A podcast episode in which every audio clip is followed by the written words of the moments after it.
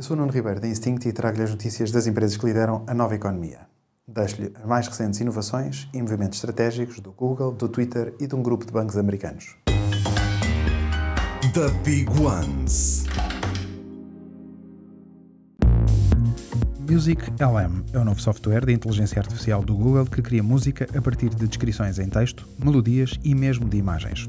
Este software foi desenvolvido com base na análise de 300 mil horas de música e tem como objetivo apoiar artistas e produtores musicais.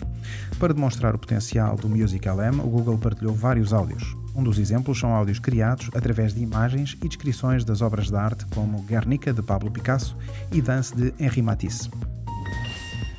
O Twitter prepara-se para partilhar com os criadores as receitas de publicidade que é exibida nos posts e nos comentários. Esta partilha de receita é feita apenas com os criadores que são subscritores do Twitter Blue, que tem o preço de 8 dólares por mês.